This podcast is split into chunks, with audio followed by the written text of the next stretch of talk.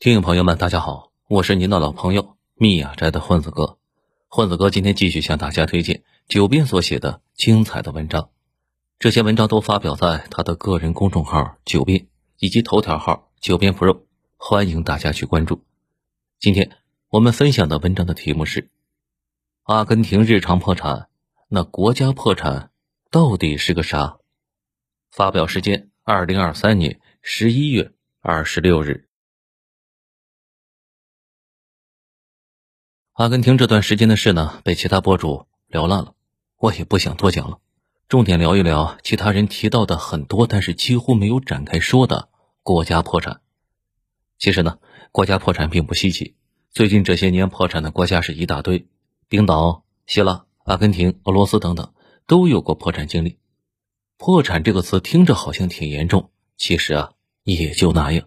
一般来讲就是没外汇了，欠别人的钱还不上了。欠钱这事呢，分为两种，一种是欠自己的钱，叫内债；一种是欠别的国家的钱，这叫外债。内债好理解啊，一般是向银行和金融机构借钱，这些钱呢都是老百姓存进去的。如果是政府欠老百姓的，正常来讲呢是没有违约一说的。如果急眼了，可以多印一些钱还债，苦一苦百姓嘛。如果老百姓比较温顺呢，那这事呢也就没事了，只是代价也很大，容易引发通胀失控。常凯申就是这么做的，后来通货膨胀把国家给打崩了。前段时间日本国债那是闹得沸沸扬扬，有博主预言日本马上要完，后来也没啥事儿。其实呢，他们也是内债占据绝对大头，他们的几家银行机构倒腾来倒腾去，看着规模巨大，其实也就那样。这外债呢就比较复杂，一般是向国外的金融机构借，比如大家熟知的美元债什么的。就是我国房地产公司向国外金融机构借的钱，那这里呢就有一个问题：如果我是一个政府，我欠了一屁股钱，我不还了，你能把我怎么办呢？哈，这个呢得分人，主要看你们国家对别的国家依赖大不大。一般来讲，不会有军舰上门讨债，但如果你依赖别人严重的话，就算没有军舰上门，也痛苦不堪，因为国家欠钱这事呢。很少欠别的国家政府，而是欠，而是欠别的国家的金融机构。比如俄罗斯现在欠美国很多钱，并不是欠美国政府的，而是欠摩根大通和高盛这些金融机构。国家一般不会为了金融机构去跟别的国家开战。我想了想，没想出来相关案例，但并不代表你不还钱就能好过，因为基本上没有一个国家能完全不依赖世界经济，这就要命了。你不还钱可能会非常痛苦。看完本视频，大家就懂了。首先呢，这个债啊是消除不掉的，一直都在那里，并且呢还有利息一直在增长。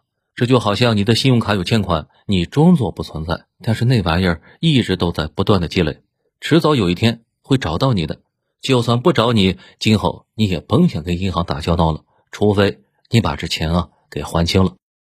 现在各国基本上都没法关上门自己过，只要向国际上买点什么东西。可能是电厂设备，可能是计算机，可能是石油，你都绕不过各种的金融机构，到时候就容易被人家搞。这一点啊很关键。债务呢只能是商量减免，我国之前就减免过非洲的债务，但是绝对是躲不掉的。人死债消，国家没有死的一说，人家不给你减免，你就一直欠着，下次有事了要跟对方做买卖，人家第一件事那就是要钱啊。这和咱们老百姓之间的情况差不多，就算你们国家换了政府，那个钱还得照付。你可能觉得，哎，这个有点过分了。前朝欠的钱，本朝还，这合适吗？当然合适了。比如前苏联崩溃后，欠了九百六十亿美元的债务，这些债务主要被俄罗斯继承了，俄罗斯一直到二零一七年才还完呢。很多人啊，不理解俄罗斯为什么要做这个冤大头。其实没有什么难懂的。俄罗斯想继承苏联在联合国和国际上的地位，以及苏联海外资产。别的国家欠苏联的钱也要还给俄罗斯，所以俄罗斯把债务给借了，也就是权利和义务是对等的。咱们举别人的例子啊，大家可能感触不深，就举咱们自己的。我国这些年在海外那些动乱国家有大量的投资，那些国家动辄政府倒台。新政府上台后，一般都会承认我国的投资，并且表示借的钱要如数还，因为我国借钱呢是借给你们国家的，你们国家换个领导人就不还钱了，这是不是有病啊？当然了，国家之间打交道不可能靠道德说教，也不可能靠质问对方有没有病。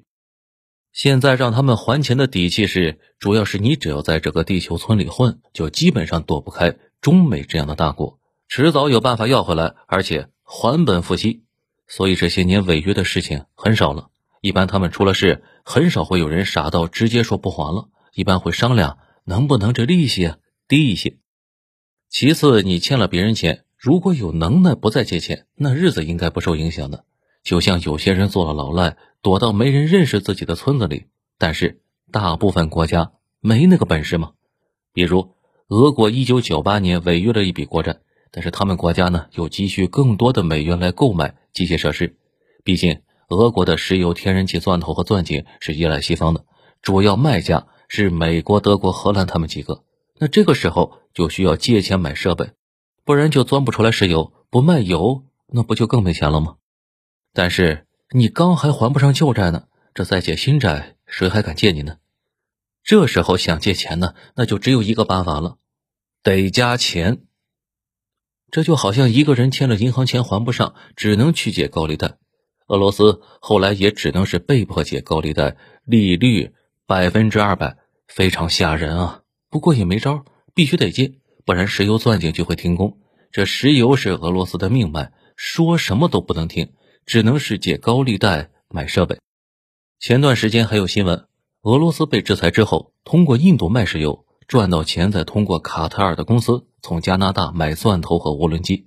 不仅如此，国家外汇太少，导致汇率暴跌，俄罗斯老百姓得花更多的钱才能买到相同的东西。当然了，如果买的东西是俄罗斯自己的，那影响不大。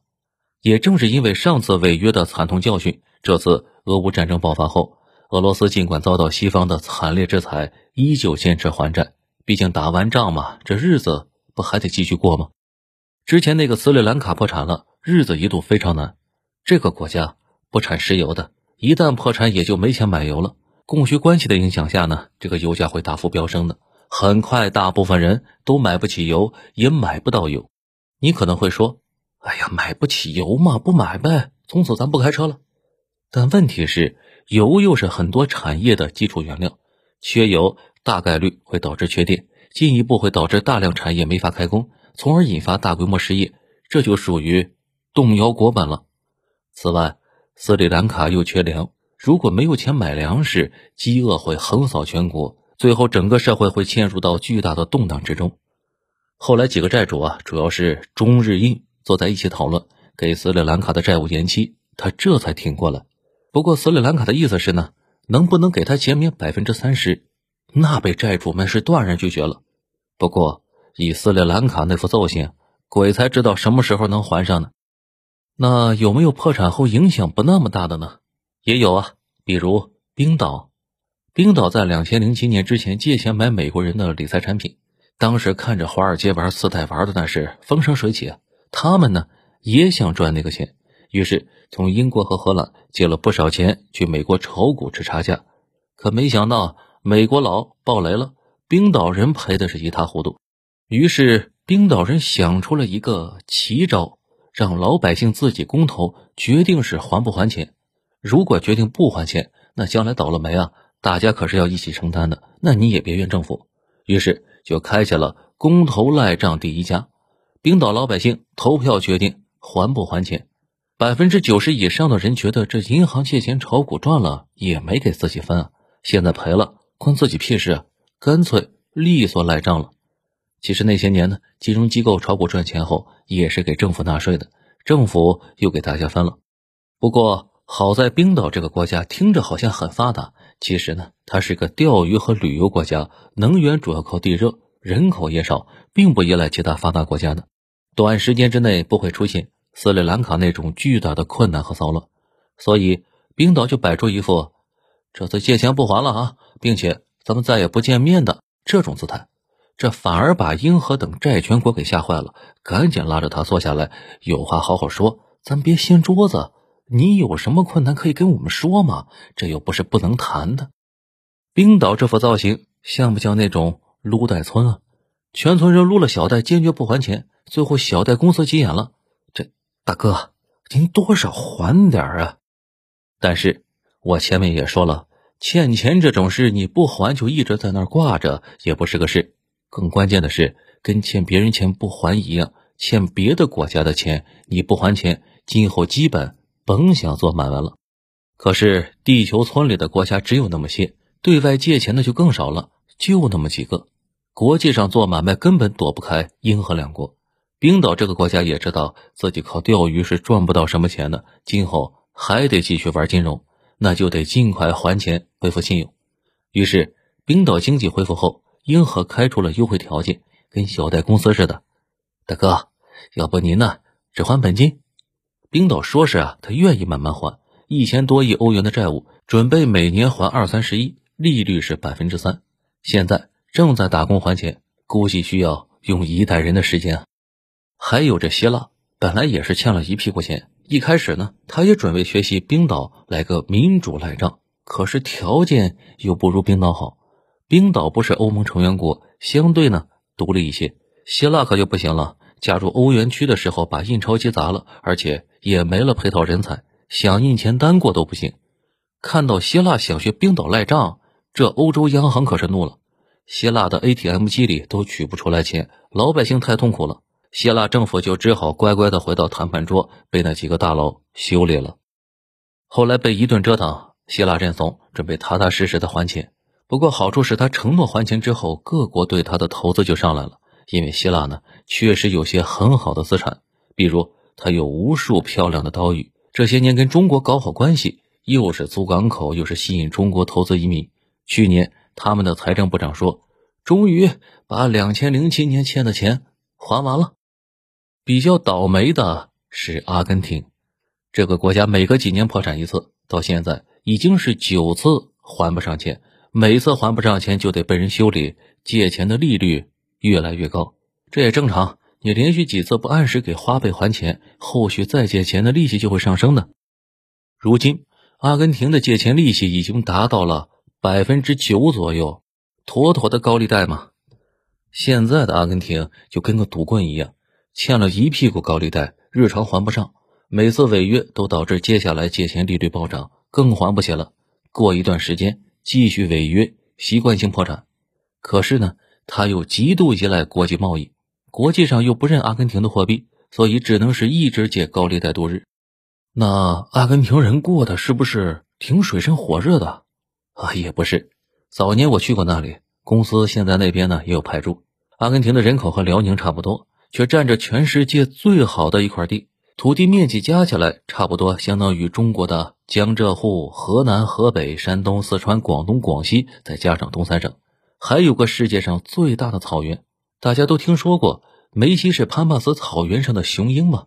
这也决定了阿根廷人嘛懒得要死，天天不上班等救济，政府印钱发福利，通胀一直下不来。那边华人很多，有很多福建人开的超市，也是因为呢这资源实在是太足了。所以一直乱七八糟也能混得下去，那有没有国家做的很绝，以至于大家拿他没办法呢？哎，您别说，还真有，那就是朝鲜。朝鲜最大的优势就是它并不依赖其他国家，大家也拿它没办法。大家都知道，苏联解体前，朝鲜过得还不错，主要是因为当时苏联和东欧国家给他低息贷款，苏联低价卖给他石油。东欧剧变后，贷款没了，石油不卖了。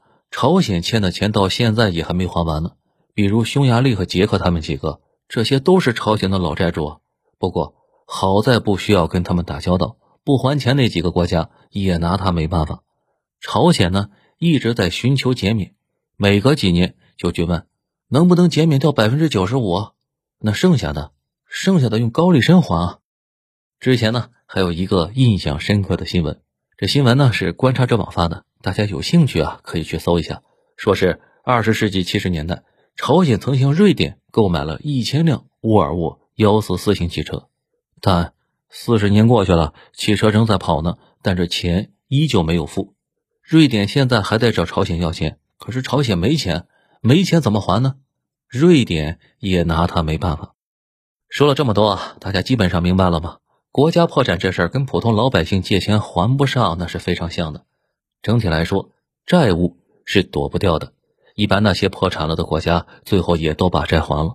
但是如果你不太怕别人修理你，硬气一些，说不定债主反而怕了，坐下来跟你谈优惠条件呢。如果你有能力像朝鲜一样把自己封闭起来，别人也拿你没办法。可是大部分国家没法做到那么封闭，只能是老老实实的还钱。节目最后呢，再说一句：阿根廷的未来，这个国家真正问题不是用什么经济模式。而是不稳定，大家记得吗？前段时间说是要用人民币结算，这两天又说要用美元，今后谁敢跟你合作？南美人的百年孤独跟经济学没什么关系，本质呢就是跟个街溜子似的，没有一份工作能做满一年，每天俩想法，有了想法就去闹，要不是那些国家普遍人少资源多，早完蛋了。好了，节目到这里就结束了。感谢作者九编，这里是有声专辑《九编》里面的故事，是由作者九编授权的公号文章的独家音频发布方。我是您的老朋友密雅斋的混子哥。如果您喜欢这个节目呢，请转评赞给一个，并把它分享给您的朋友们。如果您能给这个专辑一个五星好评的话，那将是对作者九编和主播的最大的鼓励和支持了。对了，如果您手里有富裕的月票，也不忘赏个一两张。好了，咱们下期节目再会。